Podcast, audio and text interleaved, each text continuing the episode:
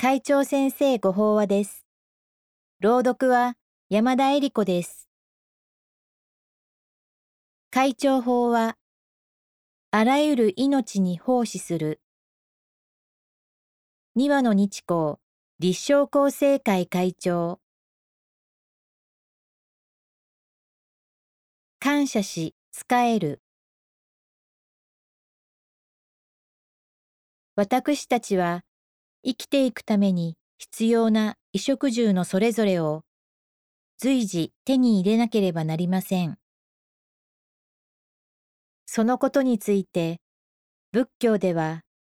正しい生活法によってそれを求めるようにと説かれています。八正道の五番目に掲げられる称名のことですが、一般の社会で暮らす私たちに当てはめると、正しい仕事によって生計を立てるということになります。ただ、様々な仕事に対して正しいとか正しくないなどの区別はつけかねることです。すると、正しい仕事の正しいとはどういうことなのでしょうか？農民は作物に仕え、牧場主は牛に仕え、教育者は子供に仕えるといった言葉を教えていただいたことがあります。仕事は漢字でことに仕えると書きますが、使えるというのは偉大な存在に従うことですから、仕事の対象となる相手や物を尊び、敬い、感謝の念をもって与えられた役割に一生懸命取り組む。そのような姿勢が正しいの意味するところだと私は受け止めています。また、京都大学の総長を務められた平沢光先生は、朝には希望と張り合いを持って仕事を始め、夕にはその日の仕事を終わり、感謝を持って緊張を解きほぐし、静かに喜びながら万物を拝む気持ちになることです。生きよう今日も喜んで父出版社と言われています。あらゆるものを拝む気持ち、感謝の念は、仕事はもちろん、私たちの生活すべてにわたる正しい生き方の根本だということでしょう。そして、その気持ちがあれば、不平や不満を抱くことなく、素直に喜びを持って目の前のことに打ち込むことができるのです。正しい命の使い方仕事に限らず日常生活で目の前のことに一生懸命に尽くすことが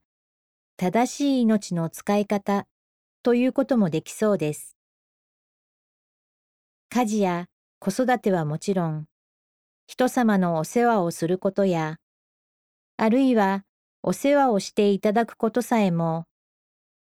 その時その人に神仏から与えられた、いわば天命とも言えるお役ですから、それを素直に受け止めて、楽しく務めることは、正しい命の使い方に他なりません。一切の生きとし生けるものは幸福であれ、安穏であれ、安楽であれ、と釈尊は願われました。私たちの手に余る大仕事に思えますが、決してそうとは言えません。あらゆる命が幸福になるための貢献が私たちにもできるのです。私たち一人一人が暮らしの中の小さな一コマもおろそかにしないで、正しい命の使い方に努めればいいのです。すると、それはやがて大きなうねりとなって、釈尊の願われる世界を築く力となります。なぜなら、私たちは皆、仏心ともに世界中のあらゆる命と網の目のようにつながっているからです。ところで、八正道について考える中で、